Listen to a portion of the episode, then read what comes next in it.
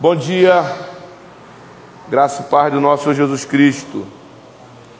Vamos começar mais uma aula.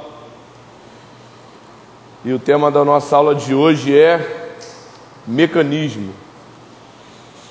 E antes de eu começar a trabalhar no tema, eu vou começar a falar e a explicar como que começou a surgir esse tema. E foi ontem, quando nós estávamos indo, melhor, voltando do sítio.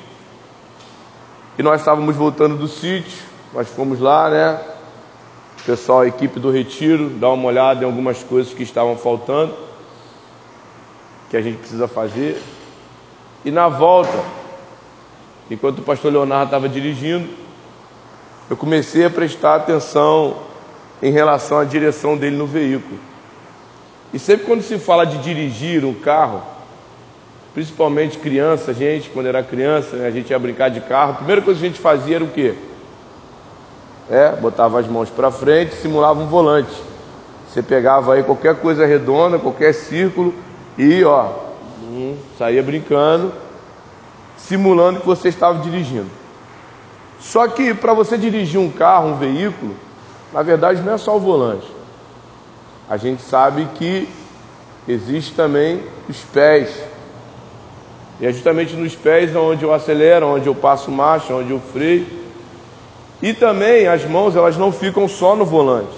As mãos também elas vão na marcha, as mãos também elas vão no farol, elas vão na seta, elas vão no retrovisor.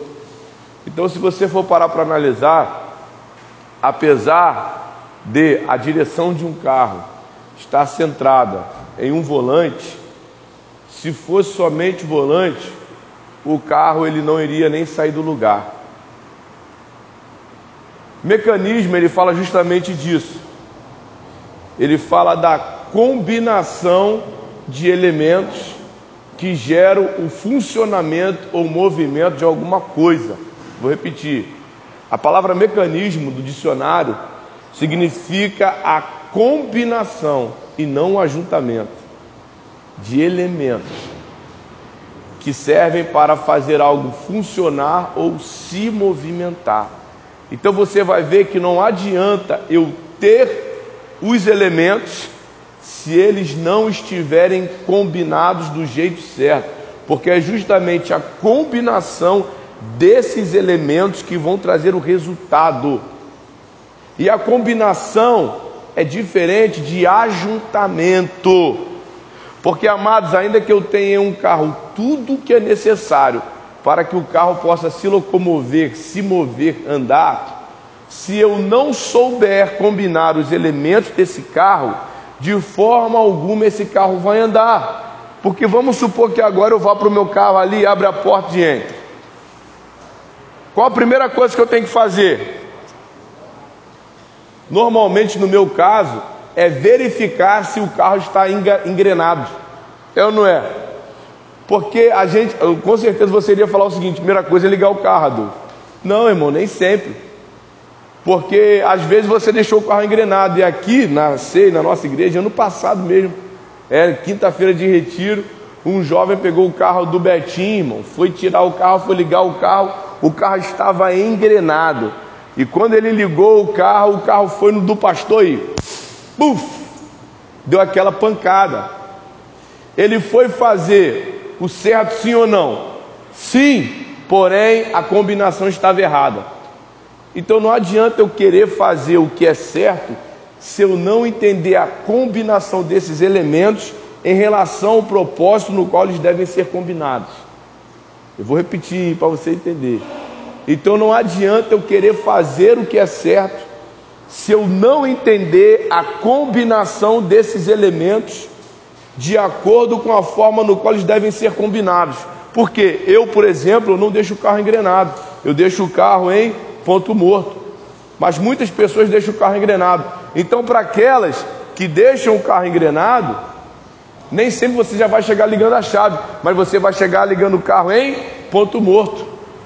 E aí, quando você coloca o carro em ponto morto, aí sim você pode ligar. E pelo menos no meu carro eu não ligo direto, porque é injeção eletrônica. E o que, que eu faço? Eu primeiro viro a chave, espero carregar, né? Uh, aí vai, carrega. Depois que aparece no painel que eu vou e ligo, porque os mecânicos falam que ligar direto pode fazer mal para o carro. E aí você vai ver que então o carro ele está ligado. Quem, é, quem tem carro automático, eu não sei dirigir carro automático. E aí agora a gente vai começar a fazer o carro andar. E não é só eu botar a mão no volante que vai fazer o carro andar. Mas eu primeiro tenho que, ó, apertar o acelera, o, a embreagem, correto? Quando eu aperto a embreagem, eu coloco a primeira marcha. Quando eu coloco a primeira marcha de forma sincronizada, sincronizada, eu vou soltando a embreagem. Quando eu sinto que o carro já está andando, eu vou para o acelerador. Isso aqui é para iniciante. A gente já diria muito tempo, não tem nada disso. Vamos ver, e sai cantando, o pneu vai embora. Mas aqui para quem está começando agora, e eu lembro que uma das minhas maiores dificuldades quando eu fui aprender a dirigir, irmãos, foi justamente o fato de não sincronizar o pé da embreagem com o acelerador. E pelo fato de eu não conseguir sincronizar o pé da embreagem com o acelerador, o carro fazia o que? Você sabe? As mulheres fazem muito isso. Aí você, puxa, morreu. Quem já passou por isso aqui quando está aprendendo a dirigir? Só eu. Ah, pensei que vocês eram todos speed race, né? Não, Adolfo, eu já nasci dirigindo. Então você vai ver, e essa era a minha maior dificuldade. Eu sabia o que era passar uma marcha, eu sabia o que era ligar um carro, eu sabia o que era mexer no volante, mas o sincronismo entre o pé da embreagem e o acelerador faziam com que eu não conseguisse nem fazer o carro andar. Então não é só eu ter os elementos necessários para cumprir o propósito, mas é eu saber a combinação e a sincronização de cada elemento de acordo com o momento no qual o propósito vai se movimentar. Fala de novo, Adolfo. Não sei se vai ser não, mas vamos lá. Então não adianta eu ter só os elementos, guarda isso, irmãos. Deus está falando. Por quê? Porque ajuntamento ele não gera funcionamento. No reino de Deus, ajuntamento, ele não gera funcionamento, mas combinação de elementos faz com que eu entenda o posicionamento de cada elemento conforme o propósito no qual eles devem se alinhar. Eles devem se movimentar. Então assim, você vai ver que aí a minha maior dificuldade era essa. E eu não conseguia, é o tal da ladeira, né? Hoje ladeira, eu lembro que na época tinha várias, não, você pega o pé na embreagem, você bota no acelerador na embreagem assim, ó. Aí você sofre nada disso, a gente joga primeiro e vai embora, né? Já está acostumado. Mas quando se falava em fazer ladeira de carro, era uma dificuldade, porque tinha que ter um sincronismo entre o pé da embreagem e o pé do acelerador. Hoje a gente tem vários macetes, joga freio de mão, quando sentir o carro solta e vai embora, é, e aí vai. Mas aí você vai ver que é, no fato de você dirigir, não é só ter os elementos, mas é a combinação, o sincronismo desses elementos é que vai fazer com que você consiga locomover o carro de forma certa. E aí, quando você vai locomovendo o carro, você vai ver que não é simplesmente andar com o carro mas você está na pista e nessa pista você vai encontrar sinais de trânsito, placas de trânsito, diversos tipos de sinalização. Você vai encontrar sinalização no asfalto, você vai encontrar é, os radares que a gente chama de pardais, você vai encontrar os semáforos, você vai encontrar as placas. E mesmo você já sabendo se locomover, você vai ver que durante a sua locomoção, dependendo do lugar que você está, o lugar que você está vai trazer exigências que vão fazer com que você se mova não do jeito que você quer, mas do jeito que é necessário, de acordo com o lugar no qual você está passando. Então, ainda que eu saiba me locomover, o lugar, o lugar no qual eu estou passando vai trazer exigências que, na maioria das vezes, vão limitar a minha locomoção. Quer ver um exemplo? Ó, eu estava indo para Minas Gerais. Cara, você tem noção que quem vai para Minas, eles colocaram radar de 30 por hora. Já foi lá? 30 por hora. Tu tá ainda assim 30. Falei, cara, isso aqui vai causar um acidente. Nada contra o Detran, amém, mano? Apesar de né, a gente perder muito dinheiro para eles.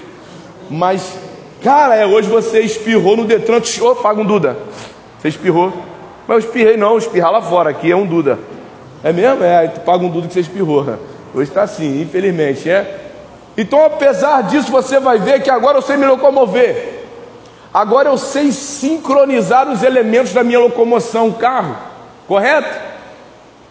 E isso trazendo para a nossa realidade, para a nossa vida. Hoje eu sei falar em línguas, hoje eu sei mover no espírito, hoje eu conheço a palavra, hoje eu entendo da palavra. Só que não adianta você saber se locomover se você não se locomover de acordo com a exigência do lugar que você está.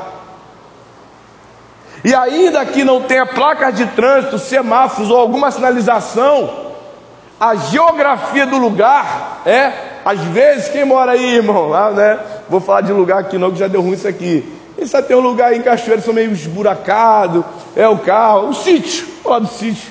Vai para o sítio, como é que é o sítio? Quero chegar rápido no sítio, por exemplo. Quero nem saber. E você vai com o carro. Vai embora. Vai com o carro. Aí você vê, por exemplo, Tranim. Você faz isso na dobrou, Dani? Não sou doido, né? Por quê, irmão? Porque ele usa o carro dele direto para o trabalho, ele sabe. Quando eu morava ali embaixo, em cima da oficina de Ricardo, de vez em quando eu vi o Tranim lá. Por quê? Pelo fato de ele usar muito carro, isso fazia com que constantemente ele colocasse o carro em manutenção. Então, se eu não respeitar as limitações do lugar no qual eu estou transitando, isso pode fazer com que eu tenha que ir para o mecânico muitas vezes. Por isso que é importante você respeitar o, as limitações do lugar no qual você transita, do qual você se move. Porque não adianta eu saber me mover se eu não entender como me mover no lugar que eu estou se eu não entender como fazer, como viver, como falar, como me vestir, como proceder, no lugar que eu estou, por exemplo, quando alguém me chama para pregar, tem como? Claro. Eu falo assim: qual o estilo de roupa? Ah, é gravata. Pode ser gravata? Pode. Pastor Cláudio Duarte conta que uma vez ele foi pregar, e quando ele foi pregar, ele chegou lá, ele estava lá, né, esperando para pregar, e fizeram uma reunião assim, de repente vieram para ele falar assim, pastor Cláudio, é, me perdoe, mas o senhor não vai poder pregar aqui não. Ele falou, mas por quê? Porque o senhor está sem gravata. Aí ele, ah, estou sem gravata, vou pregar, né? Tá bom então. Então eu vou, vou ver o culto. Aí ele ficou lá vendo o culto. Aí disse que depois se reuniram, reuniram, reuniram, reuniram, voltaram e falaram assim: resolvemos o problema do senhor. Ele é? É. Arrumamos uma gravata. Aí tá bom. Aí ele falou assim: gente, pensa numa gravata feia. Peguei aquela gravata, preguei como se fosse a última vez que eu ia pregar na vida. Chegou no final do culto, falaram para mim assim: Pastor, nós vamos te abençoar. Ele é? Isso, pode ficar com a gravata. então por quê? Porque a limitação daquele lugar era a gravata. E aí eles falam assim: Ô, ô, ô Mora, você não vai pregar aqui porque você não está de gravata. A mulher fala assim: Ah, eu não quero saber, não, meu irmão, sou homem de Deus, e papapá, e coisa e tal, e vai embora. Mas mesmo sendo homem de Deus, foi Deus que levantou ele para cuidar do povo de Deus. Então, às vezes, Deus tinha um mistério com ele naquele povo, e por causa de uma gravata, ele limitou o agir de Deus através dele naquele povo. Por causa de uma gravata, por quê? Porque ele não entendeu as limitações do lugar onde ele estava transitando. E aí você hoje aqui é da juventude, você vai para o retiro e lá existem limitações no lugar no qual você está transitando, tem ou não tem? A gente fez a reunião aqui. Aquilo ali fala de limitação. Vai ter momentos no retiro que você vai querer ir a 150 por hora e não vai poder ir, irmão. Vai ter que desacelerar, tem um pardal, vai tomar uma multa. Vai ter momentos que a estrada vai estar buracada e você vai ter que jogar uma segunda ou a terceira, exigir mais da sua caixa de marcha, porque a estrada é esburacada.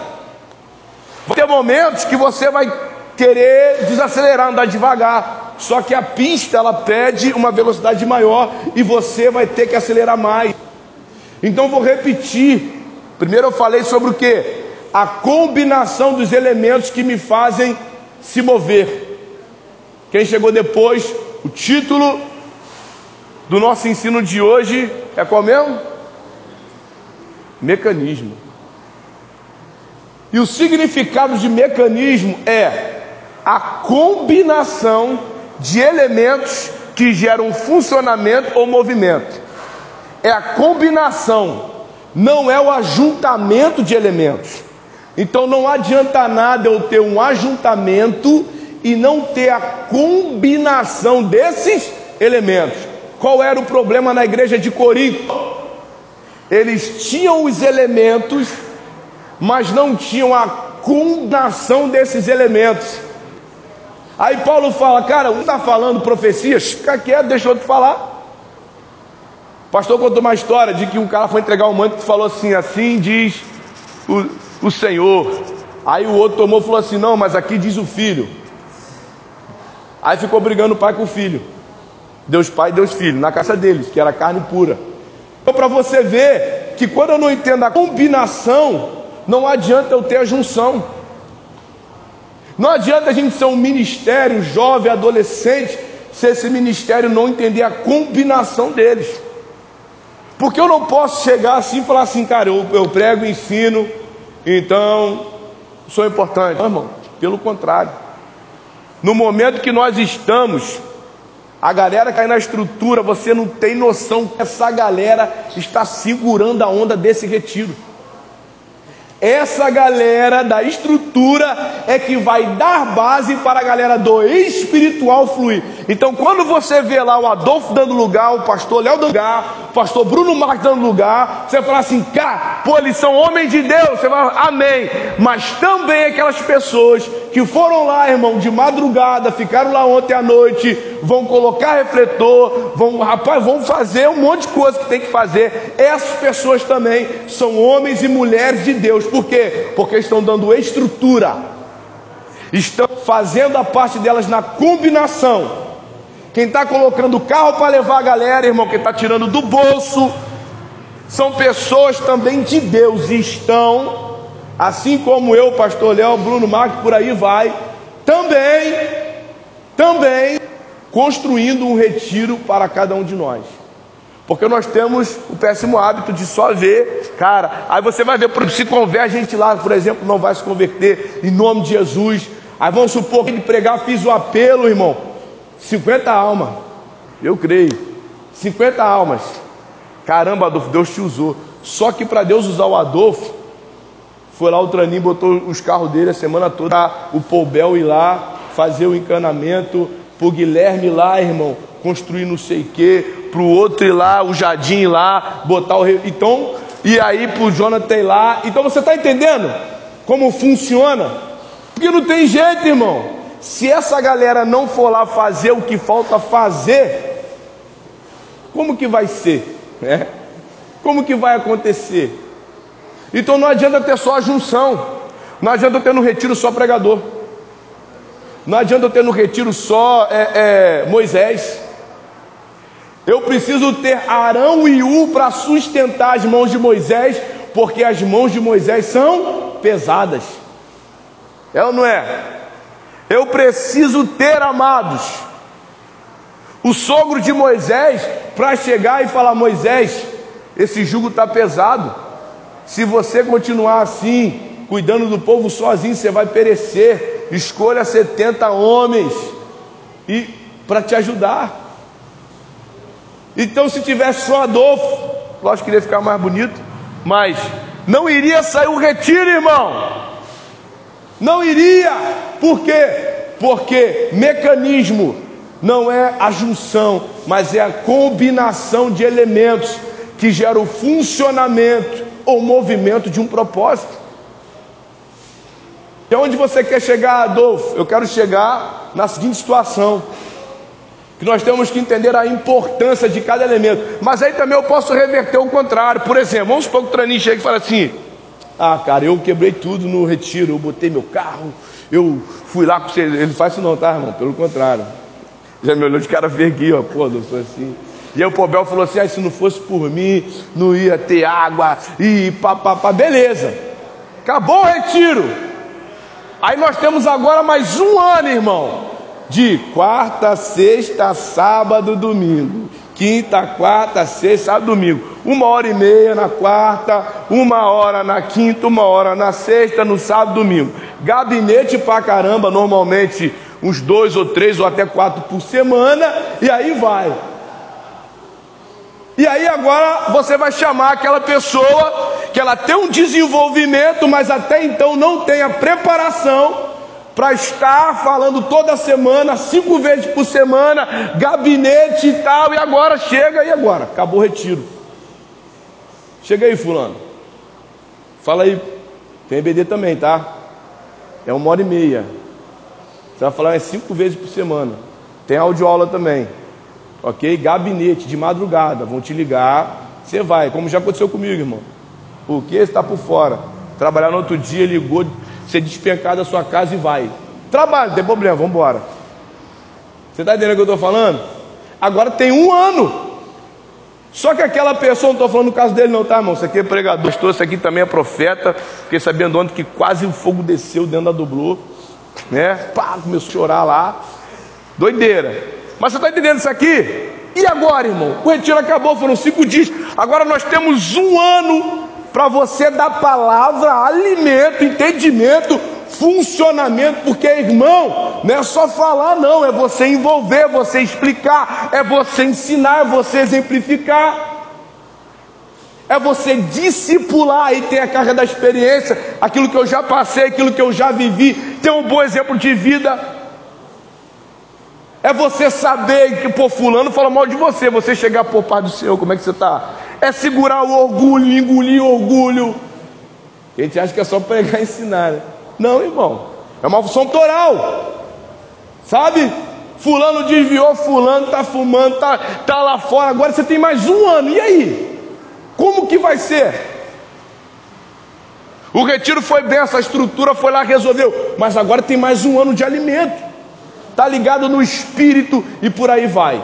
E aí agora já entrou outra galera. A galera que teve o suporte no retiro com a estrutura, agora, sem estrutura, ela vai dar suporte o ano todo para a estrutura. Porque agora aquele que consertou o cano, aquele que consertou a luz, ele vai ser alimentado e guardado para ano que vem, tá lá de novo ajudando o que for necessário. Agora, durante um ano, a outra galera é que vai dar estrutura para essa galera da estrutura. Quem está entendendo isso aqui? Então você está entendendo? Qual é o problema disso tudo aí, Adolfo? É quando eu não entendo que na verdade o mecanismo ele vai fazer com que me posicione de acordo com aquilo que eu posso oferecer.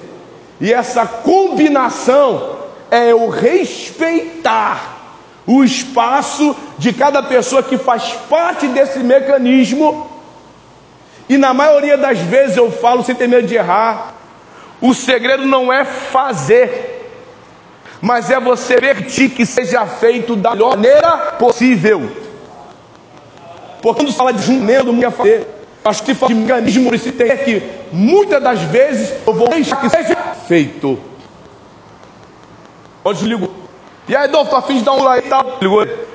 Falei, é o seguinte, ele não vou ser vocês, mas dia aí. Falei, juro, liga, amor, conversa com ele, porque ele está de frente da oração.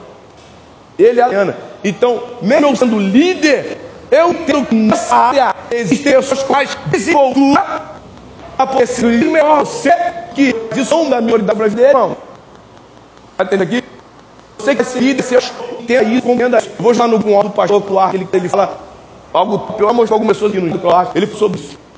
As minhas ligações, elas são comentadas pelas pessoas que estão poder mudar. Só que eu não tendo isso bonito, ridículo, a atuação da pessoa, obra qual Deus ligou que possa ser. Então eu falei para o Júlio, eu poderia muito bem chegar e falar, Júlio, poderia não. Moro, olha só. Ele já deu nada de mim. Me mostrou. Esse vai na adorar aqui. Isso aí. Se de verdade está lá listando. Aí eu queria. Cansei dois. Olha só, que fração. Maluco, cara, cansei cara hoje, Júlio não. Livre e recolher, porque ele está aprendendo essa parada e ele tem a liberdade de fazer, porque ele está diferente. Ah, beleza, pô, legal. falei, conversa com ele, vê o que faz. A gente separa, a gente anuncia um dia, mas fala com ele. Por quê? Porque no mecanismo, a minha combinação com ele é essa. Eu não posso atrapalhar. Eu não posso. Aí eu volto para o carro. Quando a gente era pequeno, vamos brincar de, de carro. Mas não é só o volante, irmão.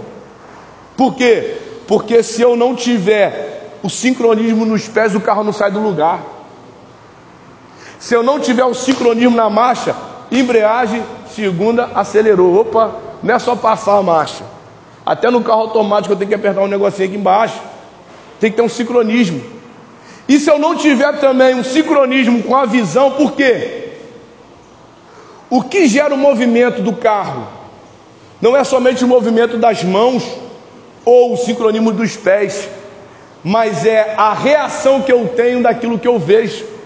Porque quando eu vejo a estrada, opa, curva cintuosa à esquerda, o meu olho vê, o meu cérebro entende, o meu corpo responde. Isso em milésimos de segundo. Mas não é primeiro a mão, depois os pés, primeiro os pés, depois as mãos. Existe uma ordem. Os meus olhos veem, a minha mente entende, o meu corpo reage. Começa nos olhos. Por isso que a Bíblia diz: se os seus olhos forem bons, todo o corpo será. Porque a questão não é como, não é só eu ver, mas é como eu reajo àquilo que eu vejo. Quando você vai para Êxodo capítulo 32, verso 1, Moisés está no Monte Sinai, recebendo os dez mandamentos, recebendo tudo aquilo que era necessário para o povo agora sair da situação de escravo e se tornar um povo de guerra, um povo que iria conquistar. E o texto diz assim: ó, e vendo o povo que Moisés tardava em descer do monte, acercou-se de Arão e disse: Faça-nos Deus que vão adiante de nós, porque quanto a este Moisés que nos tirou do, da terra do Egito, não sabemos o que lhe tem acontecido. Primeira coisa, Moisés estava demorando, sim ou não? Moisés tinha um tempo certo para ficar lá, irmãos, 40 dias. Ele não estava demorando. Mas você diz, vendo o povo que Moisés tardava. Moisés não estava demorando, mas o povo viu aquilo que não estava acontecendo. Isso é assim com a gente. Isso é assim. Olha o que diz Isaías 53. Quem deu crédito à nossa pregação? E a quem se manifestou o braço do Senhor? Pois foi nascendo perante ele como renovo, como a que sai de uma terra seca. Não tinha beleza nem formosura. E quando olhávamos para ele, nenhuma beleza víamos para que o desejássemos. Era rejeitado, desprezado, homem de dores, experimentado nos trabalhos, e como um de quem nós virávamos o rosto, não fizemos dele caso algum mas verdadeiramente ele carregou sobre si com as nove enfermidades. E por aí vai, você sabe da história. Mas olha o que o texto diz: que quando olhávamos para ele, não fazíamos dele caso algum, porque olhávamos da forma errada. Então esse 32 fala que o povo, vendo Moisés, Moisés não estava demorando, Moisés estava esperando se completar os 40 dias. Mas o povo viu aquilo que não estava acontecendo. E ele se acercou de Arão e disse: Arão, faça-nos deuses que vão adiante de nós. Por quê? Porque não me interessa, eu quero ver algo para acreditar. Eu quero tocar algo, eu quero apalpar algo, eu quero ver, eu quero ter algo consistente. Porque quanto a esse Moisés que nos tirou da terra do Egito, segunda coisa, quem tirou não foi Moisés, foi Deus através de Moisés. Você vê que o povo era tão idólatra que quando ele vê que Moisés não responde, ele já quer criar outra coisa para que ele possa ter resposta. Por que, que ele viu que Moisés demorava? Porque ele se apoiava em Moisés. Por que, que você vê que o Adolfo, é, às vezes, um, um, um, tá? um exemplo. O Adolfo me decepcionou, porque você não olha para Deus, você olha para o Adolfo, então você vê coisas que não estão acontecendo. A Sara me decepcionou, e ainda que tenha decepcionado, eu não posso chegar e falar assim: faça-nos deuses que vão adiante de nós, porque eu preciso ter algo que corresponda à minha vontade. Eu estou falando de um povo escravo, um povo que estava acostumado com a idolatria. Porque acredito eu, amados, que o texto que fala que o povo começa a clamar, que Deus ouviu o clamor, não sei, posso estar errado. É justamente no fato no qual o povo começa a ser apertado mais ainda por Faraó, e ele clama com vontade, aí Deus ouve, aí Deus desce, aí você sabe da história. Mas assim, Arão, faça-nos Deus, porque esse Moisés que nos tirou, não foi Moisés que tirou. Cara, vou sair do ministério jovem, porque o Adolfo me decepcionou. Não, não foi Adolfo que te colocou no ministério jovem. Vou sair da CEI, não foi o pastor Marcelo que te colocou na CEI. Eu vou sair da igreja porque fulano não foi fulano, foi Deus. O povo não entendeu isso, ó. Se Moisés falhou, então eu quero outro Deus. Porque o apoio estava em Moisés. E é assim na nossa vida. Se fulano falou, ei, não foi fulano, não foi Adolfo, não foi ciclano, foi Deus. Enquanto você não olhar para Deus, você não vai aprender a depender de Deus. O problema daquele povo, a gente olha e fala assim: poxa, é, por que isso? Porque o povo não se apoiava em Deus. Por isso que ele diz: faça-nos Deus, porque para mim, ó, tanto faz. E apesar de toda a doideira do Luiz, aquilo que ele falou, irmãos, é certo. Na verdade, quando eu chego e peco, eu ainda não entendi o amor de Deus. Pecar, todos nós pecamos, amém? Mas aqui eu falo numa esfera de viver no pecado constantemente. Aquela pessoa que a gente sabe, poxa, retiro, ah, não aguentei, fui pro carnaval. Irmão, me perdoe. Eu sei porque eu era assim. E uma vez no meu trabalho, um colega meu falou isso. Eu falei assim: não, pai, esse cara tá, tá doido. Ele não sabe o que eu passo. É ou não é? Mas hoje ainda continuo passando. Só que o amor de Deus na minha vida não é maior do que o desejo pelo pecado. Não é. Se há o desejo pelo pecado, eu não entendia isso. E para você ainda que em alguma área da sua vida não consegue vencer, alguma área da sua vida você não consegue romper, entenda isso. Se preocupe não em vencer essa área, mas em se aprofundar mais na pessoa de Deus. Como eu já ensinei aqui, já expliquei aqui, quando o mundo, o diabo e a nossa carne, elas causam uma reação em nós, uma ação em nós a nossa primeira atitude não é causar uma reação neles, mas é causar uma entrega a, a Deus. O nosso problema é que quando as coisas causam uma ação em nós, o mundo, Satanás, o sistema, as pessoas, a primeira coisa que nós queremos fazer é causar uma reação neles. Não é assim que funciona. Você pode ver que quando o povo se rebelava contra Moisés, Moisés se prostrava com Arão na tenda da congregação. No único momento que eu me lembro que Moisés quis causar uma reação no povo foi quando Deus chega para ele e fala assim: Moisés, fala com a rocha. E Moisés não ouve a Deus, fere a rocha e ele fica fora da promessa. Por quê? Porque ele não causou uma entrega, ele causou uma reação no problema que ele estava vivendo. Então na nossa vida também é assim. Você está com uma dificuldade, está com um problema, você não consegue vencer em alguma área da sua vida você não vai tentar confrontar, você vai procurar se entregar, e é nessa entrega que vai ser gerado a reação em relação a esse problema. É lógico que existem situações nas quais as atitudes são imediatas, mas a longo prazo nós precisamos entender isso. Que quando a ação do mundo vem, do inimigo vem, da nossa carne vem, nós precisamos gerar uma entrega a Deus. E Deus então ele gera uma direção em nós. E com base nessa direção em nós, nós geramos uma reação no problema. Por isso que a Bíblia diz: entrega teu caminho ao Senhor. Confia nele e o mais ele fará. Ele fará a tua justiça resplandecer como a luz e o teu direito como ao meio-dia. 1 Pedro 5,7 vai dizer: lançando sobre ele as nossas ansiedades, porque ele tem cuidado de vós. Agora eu te pergunto, por que que numa juventude de mais de 100 jovens, você olha para o lado e hoje você não vê aqui de manhã 50? Porque eles estão no ajuntamento e não entenderam o mecanismo.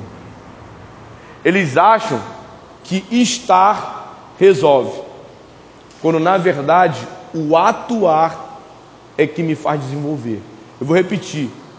Por que, que você olha e vê hoje de manhã pouca gente, numa juventude de mais de 100? Porque eles acham que é só se ajuntar. E eu posso me ajuntar onde? Posso me ajuntar mais tarde. Eu posso me ajuntar só na sexta. Porque eu gosto da sexta. Eu gosto. Eu gosto mais da sexta. É. é.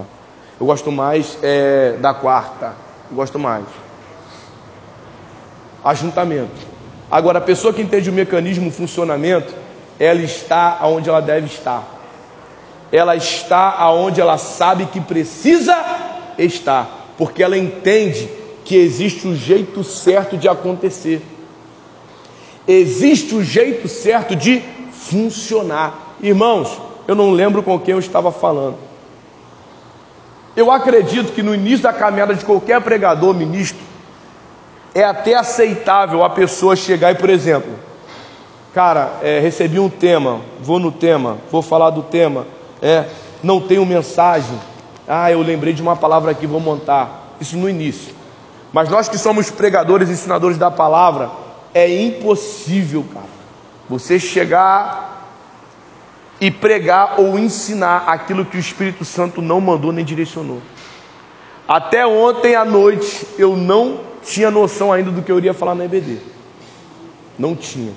À noite o Espírito Santo no culto começou a testificar.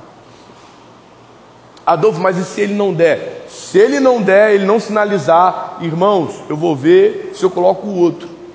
Por quê? Porque eu acredito muito que só Deus ele sabe o que cada um aqui precisa. Eu poderia muito bem chegar aqui e falar assim: ó, oh, gente, domingo que vem é retiro e essa é a aula do pré-retiro. Vamos falar de Ezequiel 37. Poderia ou não?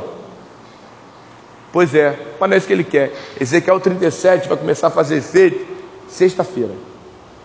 Antes de Ezequiel 37, você precisa entender do que é mecanismo, e por aí vai porque só Deus sabe realmente a necessidade de cada coração aqui. Então não adianta só eu juntar, eu preciso mecanizar, eu preciso entender o funcionamento e encaixar e colocar no seu coração, na sua mente, aquilo que é necessário para te preparar até sexta-feira, irmão.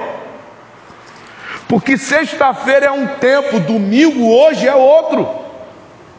Nós temos muitas coisas para acontecer até lá e já estão acontecendo, é ou não é? Me responde se isso não tem a ver com o retiro, com as dificuldades que nós estamos enfrentando com as situações. Tem ou não tem? Tem, irmão. Ezequiel 37 vai ser quando o mecanismo já estiver funcionando de acordo com a vontade de Deus. Talvez você chegou aqui hoje achando o seguinte: não, poxa, olha só. E hoje eu estou falando assim: não, ei, não é só ajuntamento é funcionamento, é posicionamento de acordo com a necessidade do propósito. E os textos que o Senhor ministrou no meu coração, eu vou trabalhar com três. O primeiro está lá em Gênesis 12, foi até a abertura de ontem. Que para falar a verdade, eu fiquei mais no profético, não entrei nem no ensino ontem. 12, 1.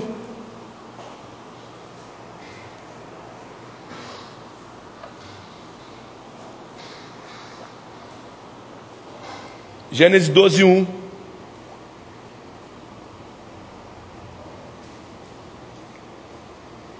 Olha o que diz a palavra do Senhor. Gênesis 12, verso 1. Ora, disse o Senhor a Abrão: Sai da tua terra, da tua parentela e da casa de teu pai, e vai para a terra que eu te mostrarei. De ti farei uma grande nação, te abençoarei, te engrandecerei o nome, se tu uma bênção. Eu vou ficar até aqui. Verso 3: Abençoarei os que te abençoarem, e amaldiçoarei os que te amaldiçoarem. Em ti serão benditas todas as famílias da terra. Olha a promessa que é feita a Abraão. Talvez você olhe esse texto, você pense assim: foi fácil. Não foi. Primeiro, Abraão era idólatra. Depois você lê lá na frente, Atos capítulo de número 7, se eu não estou enganado. Perdão, Josué capítulo, não lembro. Mas está lá em Josué. É. Muita coisa, irmão. Josué, depois eu acho aqui. Josué fala assim: os nossos pais, da além do Jordão, serviram a outros deuses. Josué, quando está dando ali as palavras para o povo, ele fala assim: ó, os nossos pais, da além do Jordão, serviram os outros deuses. Está falando que de Abraão e Terá. que era o pai dele. E aí Abraão era idólatra, ok? Servia outros deuses. E nós estamos aqui, irmãos, aproximadamente mais de 4 mil anos atrás. Só para você ter noção, esse fato aqui acontece há 2091 anos antes de Cristo. Olha quanto tempo tem.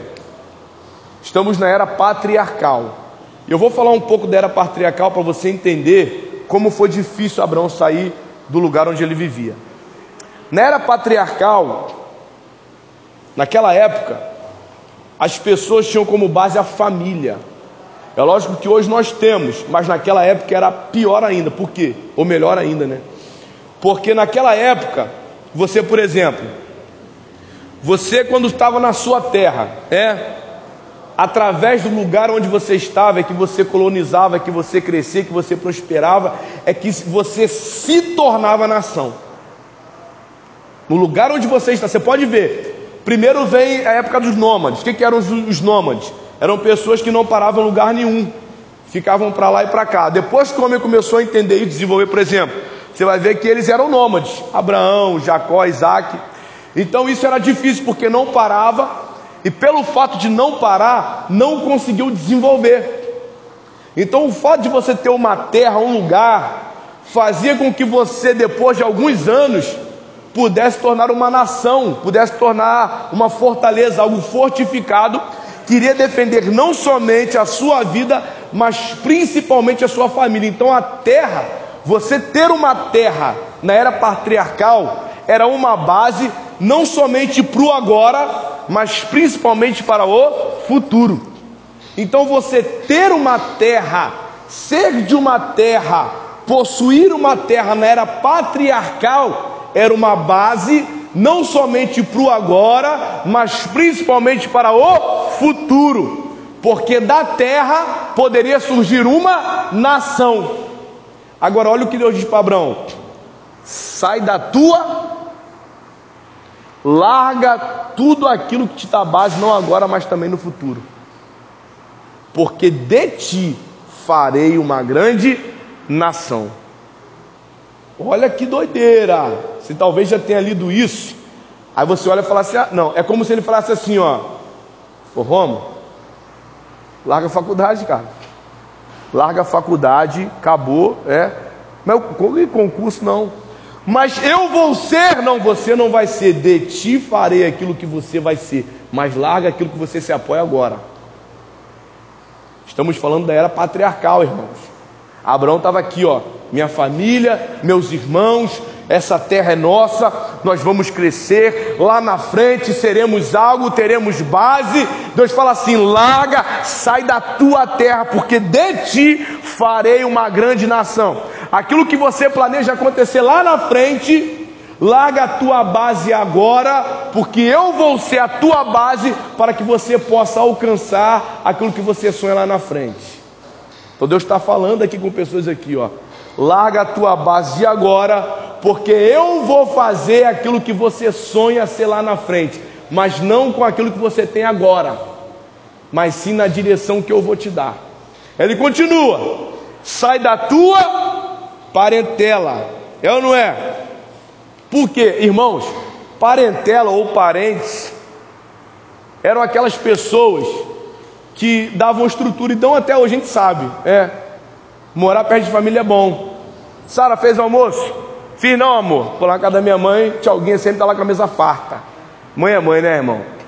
O meu filho, mãe tem, tem, tem frango, tem carne assada, tem bife de ontem, aí tu bota aqui um monte de comida. É, minha mãe ela é meio patriarcal, minha mãe. Tem os, meu irmão, três netos, meu irmão não para de fazer filho, meu irmão vive no Antigo Testamento, tá com três já, uma escadinha. É, tá lá meu irmão, daqui a pouco chega meu pai, e lá em casa é assim, ó, onde eu morava, né?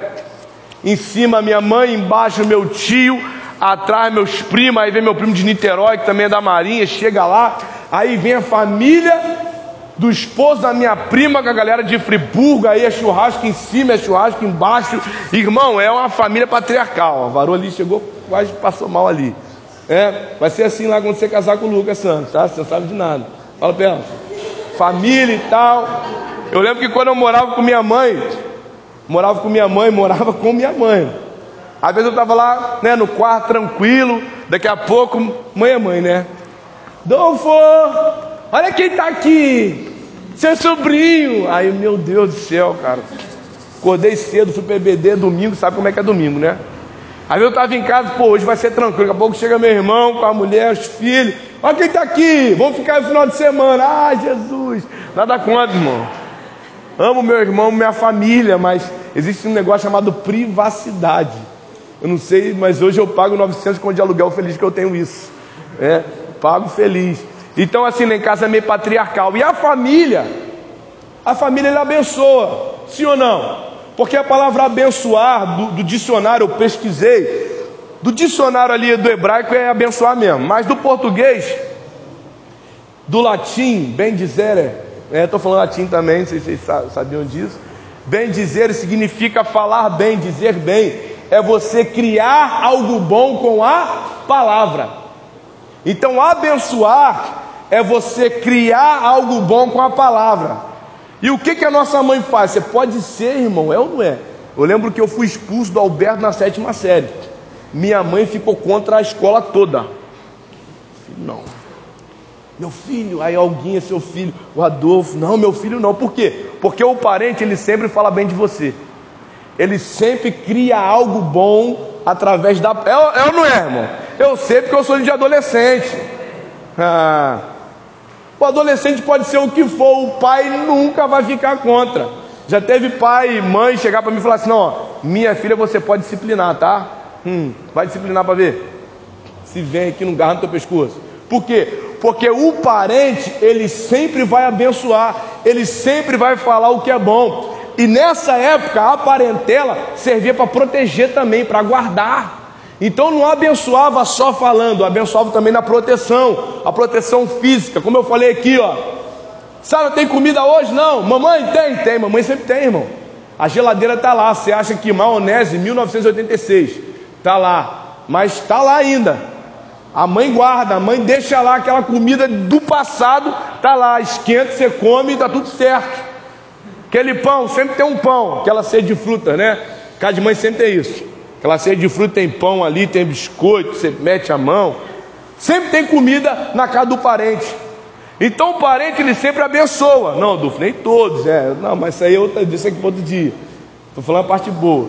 Abençoa dando estrutura, abençoa falando bem, abençoa do, dando proteção.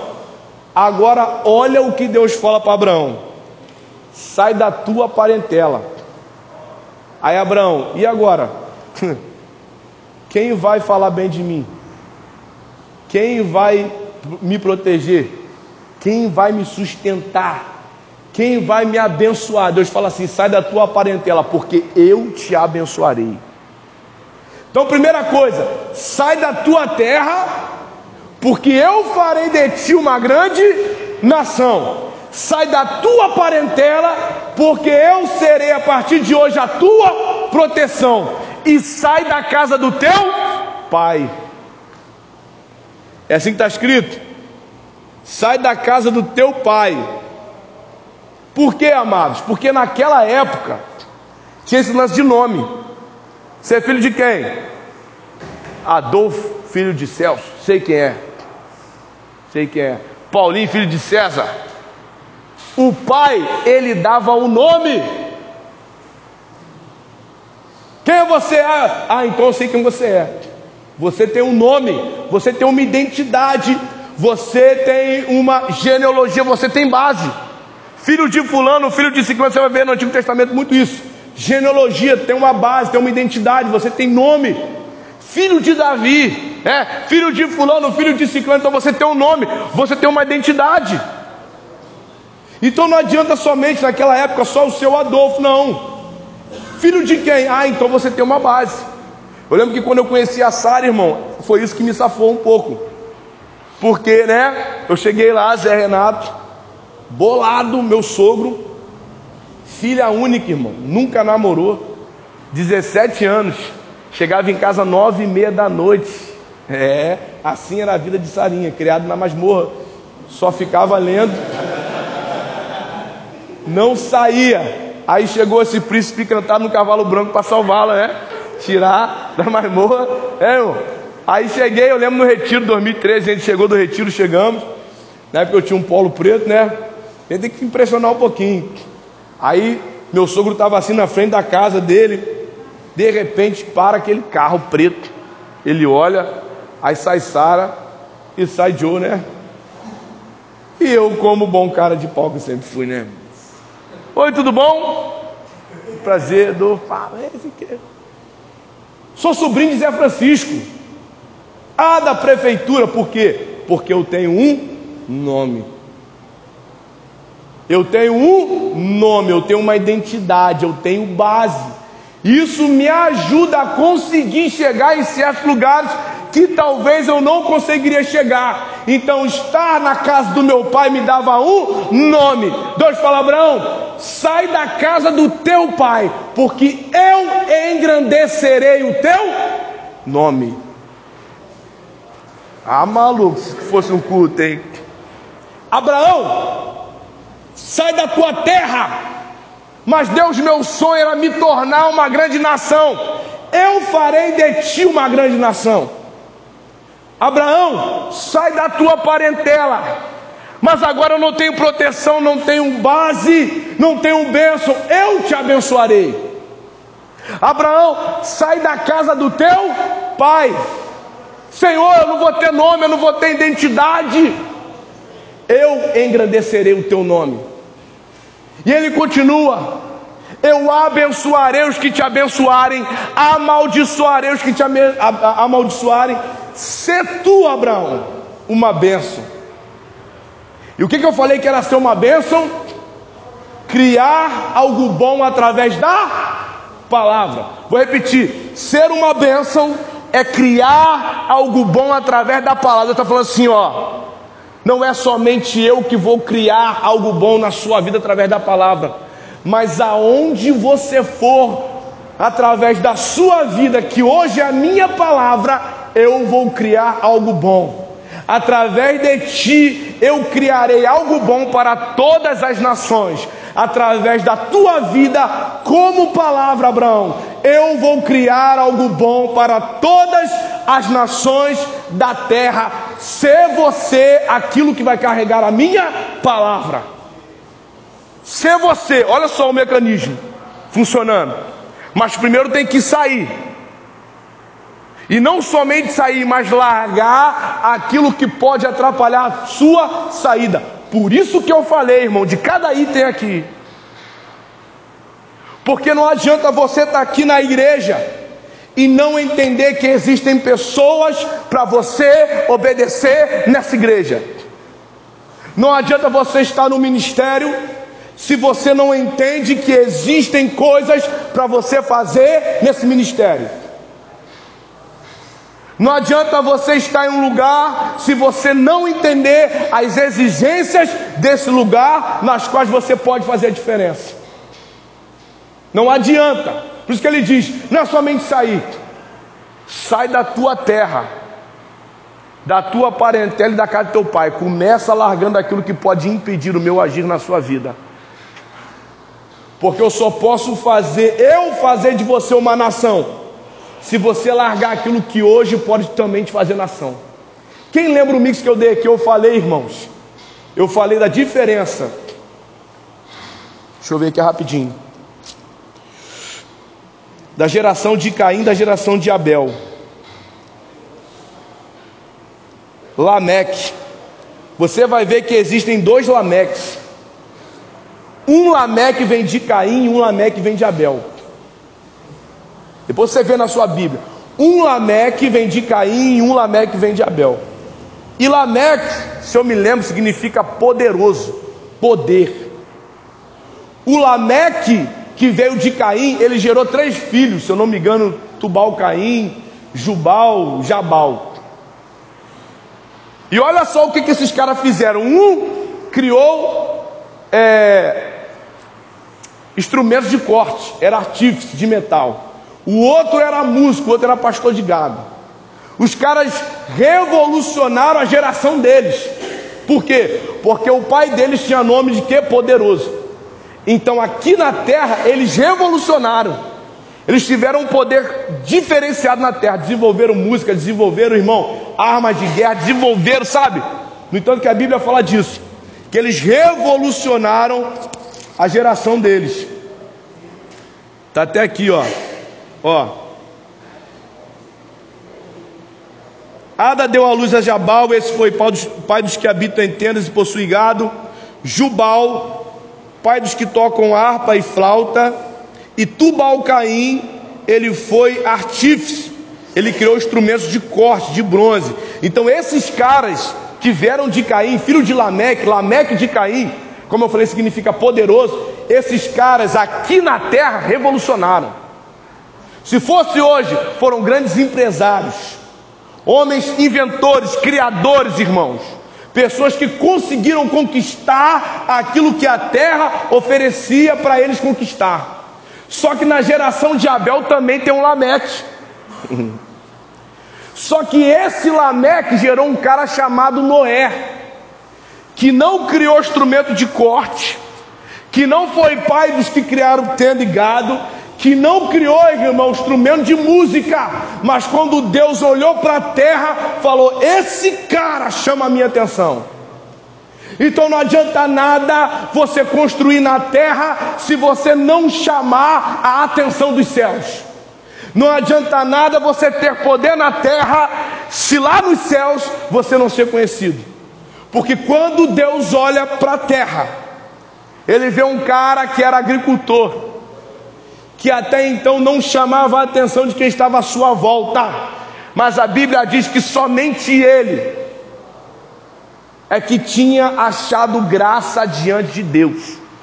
Por isso que Deus fala para Abraão: cara, sai da tua terra, da tua parentela da casa de teu pai. Por isso que Jesus diz lá na frente: aquele que quer achar a sua vida, perdê-la-á. Mas aquele que perder por amor de mim, esse a achará. Desde o Antigo Testamento sempre houve o fato de você abrir mão da terra para conseguir alcançar os céus. Sempre houve isso. Então, talvez hoje você que esteja aqui, olhe, a gente falando aqui de mecanismo, de exigência, de posicionamento, de funcionamento, você olha e fala: Isso não é necessário, é necessário sim. Porque esse é o jeito certo de fazer, esse é o jeito certo de proceder, essa é a forma certa de acontecer. Deus não trabalha de qualquer jeito, Deus não trabalha de qualquer modo. Como eu já falei aqui no Mix Conexão, Deus ele tem a estrutura, ele construiu o jeito certo para que eu e você possamos nos apoiar e através desse apoio conseguir ter um encontro com Ele. E aí voltando, a gente vê, ó, ser tu uma benção. Abraão, através de você eu vou criar coisa boa, porque você é minha palavra. E aí eu vou com você agora lá para Gênesis capítulo 3. Gênesis capítulo 3, não, perdão, Êxodo capítulo 3. Verso número 1.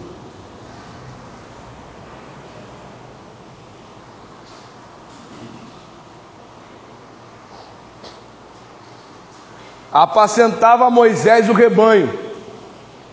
Olha como, irmãos, quando eu entendo o mecanismo, eu deixo um legado não somente para a minha geração, mas para aquilo que vai acontecer lá na frente. Imagine se aquele pastor de um olho só, chamado William Seymour, ele desistisse na primeira porta que foi fechada na cara dele, em 1906. Imagine se esse pastor de um olho só, negro, numa época onde o racismo era intenso, ele, quando teve a porta fechada, ele falasse assim: Chega, eu não vou mais acreditar nisso pelo fato dele ter acreditado. Hoje nós vivemos um avivamento sobrenatural. Hoje nós vivemos os dons do Espírito, não porque ele tenha derramado, mas porque ele acreditou. Ele desempoeirou, ele deixou um legado, ele deixou uma base. E é isso que Abraão fez para Moisés. Olha o que diz: Apacentava Moisés o rebanho de Jetro, seu sogro, sacerdote de Midian. E levando o rebanho para o, para o lado ocidental do deserto, chegou ao monte de Deus a Horebe. Apareceu-lhe o anjo do Senhor numa chama de fogo no meio de uma sarça. Moisés olhou e eis que a sarça ardia no fogo e a sarça não se consumia. Então disse consigo mesmo: Irei para lá e verei essa grande maravilha, porque a sarça não se queima.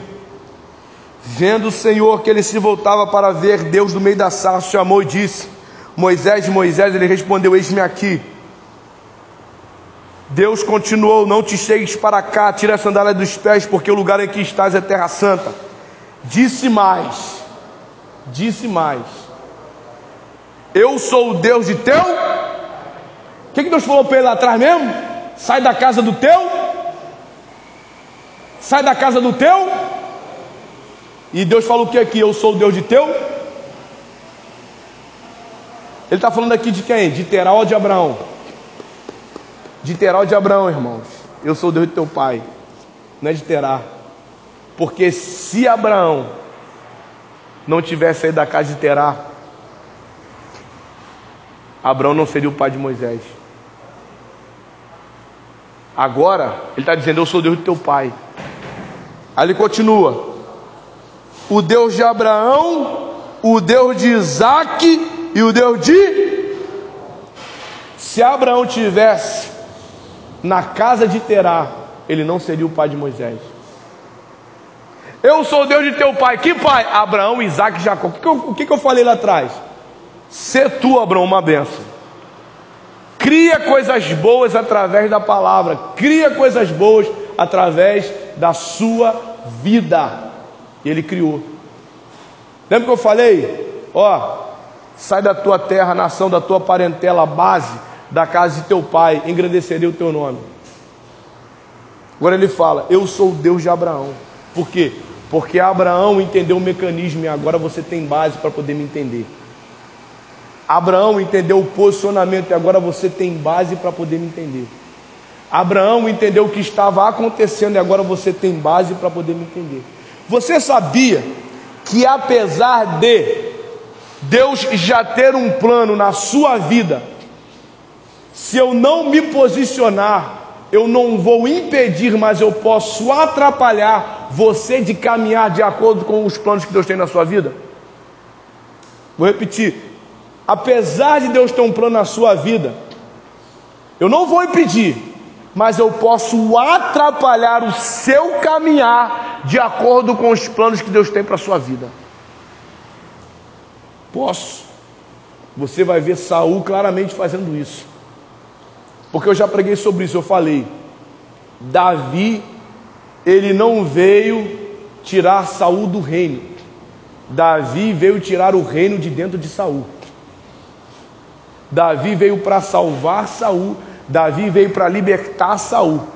Davi é representação de Jesus, libertando os ministros que estão se apegando às coisas de Deus. Porque Saul se apegou de tal maneira, de tal maneira, que ele mesmo se matou por causa não de Deus, mas daquilo que Deus havia dado para ele. Então Davi veio para isso, veio para ajudar. Só que Saul não quis se sujeitar, não quis se entregar, não quis se submeter. E durante aproximadamente 15 anos, Davi foi atrapalhado por Saul, porque qual era o certo? Creio eu, a Bíblia não fala. Você vai ver, amados, que Jonathan amava Davi, sim ou não? Jonathan filho de Saul, não lembra? Então, Jonathan filho de Saul, amava Davi. Que, que iria acontecer ali? Automaticamente o reino iria para Jonathan. Mas acredito eu que quando Jonathan entrega a armadura naquele ato, né? ele dá a armadura da espada. Ele está dizendo: quando o reino vier para mim, eu vou passar para você, cara, porque você é o escolhido de Deus. Jonathan sabia que Davi era o escolhido de Deus para libertar o pai dele da prisão do reino. Então o reino seria automaticamente passado para Davi. Isso é tão claro, irmão, porque quem que fazia o espírito sair de Saul? Davi.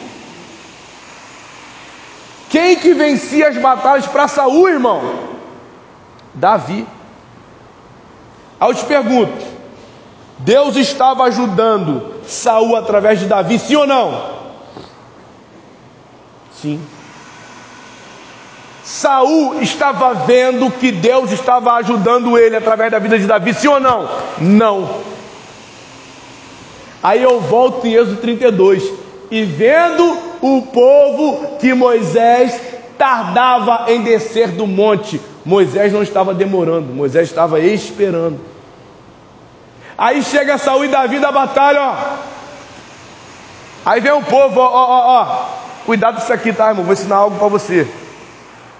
Olha, cuidado porque você pode gerar um problema sem perceber. Por exemplo, eu estou aqui, ó. Porque o povo ele tem, infelizmente, o povo tem essa mania. E você vai ver que foi justamente isso que ativou em Saul aquilo que até então Saul não estava vendo. Ó, Pobel foi, pregou, quebrou tudo. Tá. Aí vem o Marconi. Aí Adolfo, para de pregar, hein? Aí quebrou tudo. Aí no meu coração, já gerou. É ou não é? Aí Trani foi lá, cantou. Cantou. Aí eu cheguei e falei assim. Aí, aí Santos, cantou mais que tu, mano. Aí canta mais não, fica no banco. Ao Santos. Aí começa a guerra. É ou não é? O povo, irmão. Hum, dá mole para você ver. Aí chega Saul e Davi da campanha. Aí a mulher no pandeiro, naquela época já tinha um pentecostal do coque. Deu de fogo, deu de fogo. Que abriu o mar vermelho. Saul matou alguns. Davi matou o bonde inteiro. Aí, ó. Aí Saul. Aí Saul, ó. Vão querer dar o reino para ele. O povo, irmão. É ou não é? E é o povo que vai, é, que tem isso, ó, ó, fulano é mais. Por isso que os discípulos chegaram, mestre, quem é o maior? Aí Jesus é Jesus, né? Quem é o melhor, irmão? Hã? Quem é o maior? Eu sei, porque eu já passei muito isso. Hoje eu tenho minha identidade, eu sei quem eu sou, irmão. Eu sei o que eu carrego. Eu sei o que Deus me deu e eu sei aonde Ele vai me levar.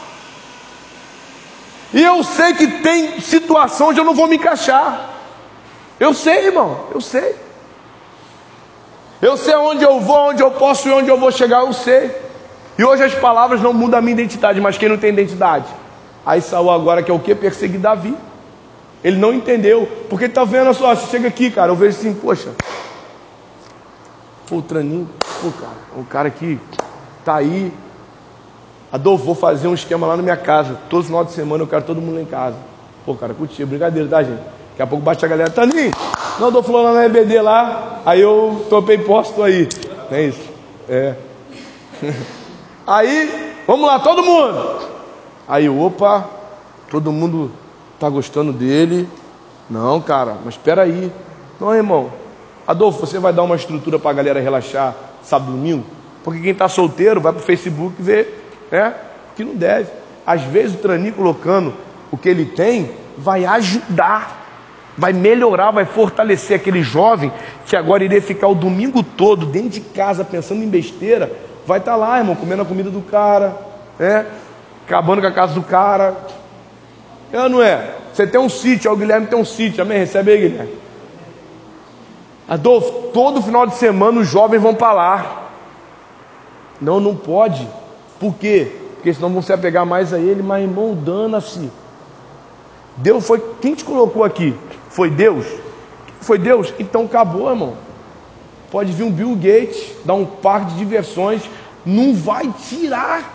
Se Deus colocou, não vai, até mesmo porque Saul já havia sido rejeitado. Eu tenho que pensar o que no reino vai fazer bem, vai ajudar. Então faça, ajude, que o mais importante é você agradar a Deus. O mais importante é você fazer a vontade de Deus. Então Davi, agora, Saul não entendendo, é perseguido. E a caminhada dele começa a ser atrapalhada. Porque quem era para dar base no mecanismo, quem era para dar estrutura, que era para estar tá ajudando, protegendo, cuidando, guardando, decidiu perseguir, decidiu matar, porque ficou com medo de perder não a Deus, mas as coisas de Deus. E uma coisa que eu aprendi no Evangelho, e que Eclesiastes fala: há tempo de plantar, e há tempo de arrancar o que se plantou. Há tempo de abraçar e há tempo de se afastar de abraçar. Há tempo de buscar e há tempo de perder aquilo que se buscou. E quando eu não entendo que aquilo que eu plantei tem que ser arrancado, eu quero manter, aquilo que eu mantenho pode me matar. Porque em meio a uma tempestade, eu não posso querer procurar direção, porque senão o vento da tempestade, ao invés de me dar direção, pode acabar destruindo o meu barco. Quando você vai para Atos 27, você vai ver que as, as primeiras coisas que os marinheiros fazem, eles arriam as velas, que fala de propulsão, eles tiram os aparelhos, que fala de direção, e eles jogam fora o peso, que fala de base. Por quê? Para o navio agora ficar leve e de acordo com aquilo que está acontecendo. Vai ter momentos que você não vai poder reagir, você vai ter que deixar acontecer e esperar Deus fazer você encontrar terra firme. Por isso que a arca de Noé não tinha leme, não tinha remo, não tinha vela e não tinha nada que desse propulsão ou direção. Por quê? Porque no dilúvio eu tenho que esperar as águas se abaixar. Não adianta eu querer encontrar. Por quê? Porque aquilo que eu preciso já está dentro de mim, já está dentro da arca. Aquilo que você precisa já está dentro de você. O seu ministério está dentro de você. O seu chamado está dentro de você. O seu desenvolvimento está dentro de você. Por isso que o Espírito Santo habita. Por isso que o reino ele está. Porque a semente ela já carrega tudo que é necessário para se tornar árvore. Sim ou não? A semente já carrega tudo que é necessário para que ela possa tornar árvore. Só que o que faz a semente se tornar árvore nada mais é do que a união de coisas muito menores do que ela, chamada grãos. Os grãos de areia, quando separados, não têm significado nenhum, mas quando unidos, são capazes de transformar uma semente numa árvore. E não somente isso, mas de sustentar essa árvore transformada durante toda a vida dela. Esse é o poder de pequenos grãos unidos que se tornam terra. Assim é o corpo de Cristo. Hoje você se vê sem significado nenhum. Eu sou um grão de areia. Tinha um cara lá na sede que ele tinha essa mania. Você fala, ah, eu não sou um grão de areia, mas irmãos, os grãos de areia, quando se unem, eles se tornam terra. E a terra ela transforma uma semente em uma árvore quando estão juntos, quando estão unidos. Então você tem noção da capacidade que eu e você temos quando a gente se une, quando a gente entende, quando a gente faz o que deve ser feito, quando a gente não somente se ajunta, mas quando a gente entende a combinação, o mecanismo, a posição desse ajuntamento. E aí Moisés, nesse texto que a gente leu, ele estava onde? Frustrado, abandonado, largado, decepcionado. Esse era Moisés. Moisés apacentava o rebanho do seu sogro Jetro, sacerdote de Midian. Primeiro, volta atrás, quem era Moisés, irmãos? Imagina Moisés lá na casa de Faraó. E a filha de Faraó falando: Ó, eu te achei do rio. Você foi abandonado, mas eu te criei. Hoje você está aqui no palácio e a história vai dizer que Moisés estava sendo treinado para ser príncipe. Moisés aprendeu sobre astrologia, Moisés aprendeu sobre guerra, Moisés aprendeu ciência. Pense num cara estudado era Moisés. Formação excepcional, treinado para ser príncipe, faculdade, doutorado, mestrado, por aí vai. Esse era Moisés. Um belo dia ele sai, e aí vê um egípcio maltratando o povo dele. Eu sou príncipe, eu sei o que eu estou fazendo. E ele mata o egípcio enterra na areia. E o que, que ele pensa? Fiz o meu papel, cumpri a minha missão, fiz aquilo que eu fui chamado para fazer, ou não é? Porque com certeza Moisés sabia que ele era alguém especial. Moisés sabia do chamado, e hoje, não sei você, mas eu acredito naquilo que Deus tem me dado. Você tem um chamado, você é alguém especial, você é alguém que Deus tem usado, alguém que Deus tem levantado. Esse é você. E Moisés era assim, igual a mim e a você. Matou o egípcio, se enterrou, eu ajudei o meu povo. Só que no outro dia ele sai de novo e de repente agora ele vê hebreu com hebreu. Imagino eu na cabeça dele, opa, que isso? Ó, vamos parar de briga.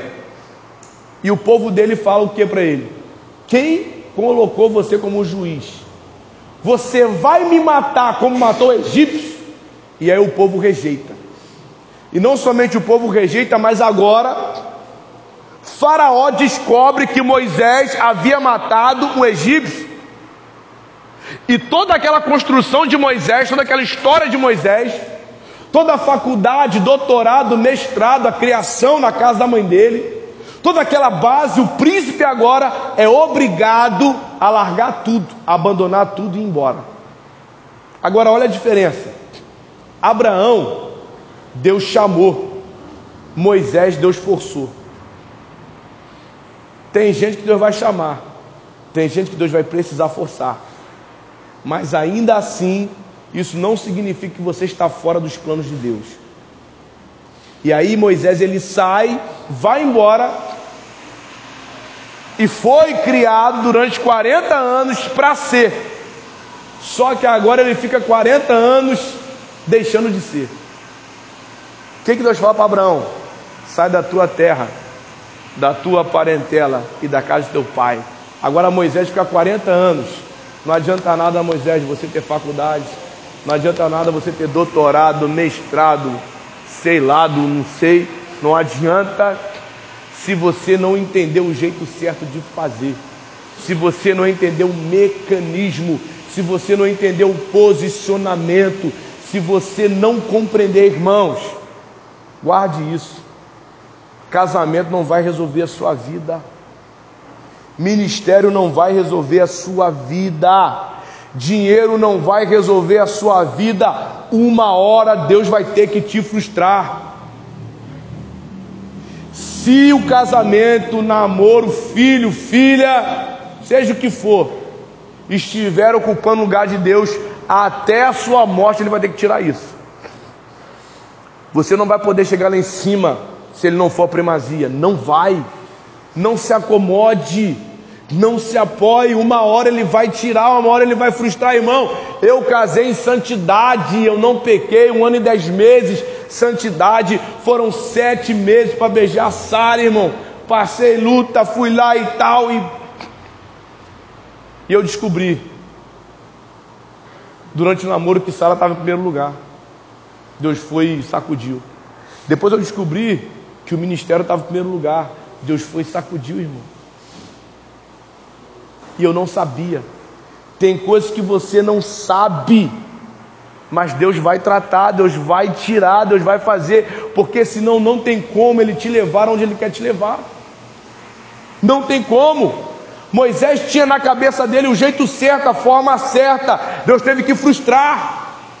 Para que 40 anos, né, irmãos? Por que 40 anos? porque foi 40 anos que ele ficou se preparando. E Deus pega mais 40 para ficar desconstruindo. Desconstrói. Eu lembro quando Deus me, é, me deu dons. Eu, eu sempre achei lindo dom de profecia. É. Aí Deus foi e me deu. Eu fui para o monte não recebi. Cheguei em casa no quarto recebi. Dom de profecia. E Deus me dando, me deu dom e tal de profecia. E eu, né, caramba, muito show, maneiro, entrega o Sara, entrega passado direto, entrega muito passado. Toda oração é profecia, irmão. E fala e costa pra caramba, entrega. Só que eu não entendendo a forma certa. E eu mal sentia a presença, já queria entregar.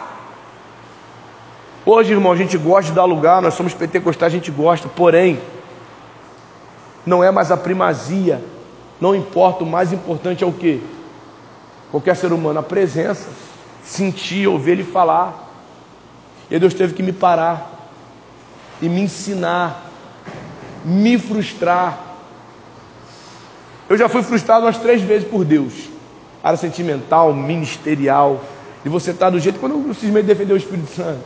Vou defender o Espírito Santo, porque, irmão, Deus bateu, bateu e bateu e bateu porque Deus não precisa de ninguém para defender Ele. Deus só quer alguém disposto a fazer a vontade dele. E Moisés está lá agora frustrado. E um dos títulos que eu imaginei para dar para a mensagem de seis, que eu nem dei, é quando você menos esperar. Você acha que Moisés iria imaginar ter um encontro com Deus ali agora? Depois de 40 anos? Você acha? Você acha que ele esperava? Ai, hoje acordei bem. Joquebede, meu amor, vou nem tomar café, porque hoje eu vou para o monte ter um encontro com Deus. Não foi, irmão. Está lá Moisés, ó, mais um dia. Igual a gente como vai trabalhar, né? Você amanhã, você ou não? ó. Amor, mais um dia. Ó, vem cá. Interessante que Deus não aparece direto para ele, né? Como é que Deus faz? Uma sarça pegando fogo. Deus aparece, mas não de forma direta, mas de uma forma que atrai. Guarde isso. Deus não aparece para Moisés de uma forma direta, mas de uma forma que atrai. Antes de ele aparecer para você, ele vai atrair você. Antes, ele vai atrair. E tá lá, ó. E a história vai dizer que era normal o Sassa pegar fogo. Era normal por causa do calor. Só que aquela não se consumia. Deus trabalha nas coisas normais através de coisas anormais. É no dia a dia. Por isso que ele coloca uma árvore do conhecimento do bem e do mal e árvore da vida, porque Adão via árvore todo dia. Por isso que ele aparece para Moisés numa sarça pegando fogo, porque Moisés via a sarça pegando fogo de vez em quando. Coisas normais ele te atrai, para que através de situações anormais ele apareça. Então fique atento que é no dia a dia, do nada. Às vezes naquele congressão você está assim, retiro, retiro, vou ver anjo, vou para o céu, vou... aí às vezes não acontece nada disso. Aí no seu quarto, irmão, Lembra que eu falei aqui? Fui para um monte e recebi nada. Cheguei no quarto e recebi tudo. Aí você cria aquela expectativa do retiro, aí se frustra, igual Moisés. Aí chega em casa no quarto, ah, vou orar. Vou orar, vou orar porque tem que orar, senão não orar, eu estou lá com o Senhor. Pai, em nome de Jesus. Recebeu no quarto. Foi assim com ele, ó. Mas porque ele teve base. Porque também não adianta Deus aparecer se você não entender por que, que ele apareceu. Porque ele fala assim: ó, Eu sou o Deus de Abraão, Isaac e Jacó. Ah, eu sei quem é, porque eu tenho base. Vou parar por aqui, 10 26 Tinha mais coisa aí para a gente falar, mas a hora, né, irmão? Também, uma hora e meia. Então, vou ficando por aqui, tá? Deus abençoe sua vida. Até a próxima aula. Quarta-feira, nosso seminário bíblico Mix. Quero ver, o Hugo, quero ver se vai estar tá aí, né? Quero ver. O, né, o Adolfo não pude, por quê? Ai, não sei, estava chovendo. Vamos ver, né, irmão? Palavra de Deus. Que eu falei. Vamos entender mais isso. Amém? Vou, vou terminar o áudio aqui, que a roupa suja se lava em casa, né? Deus abençoe. Graça e paz. Amém.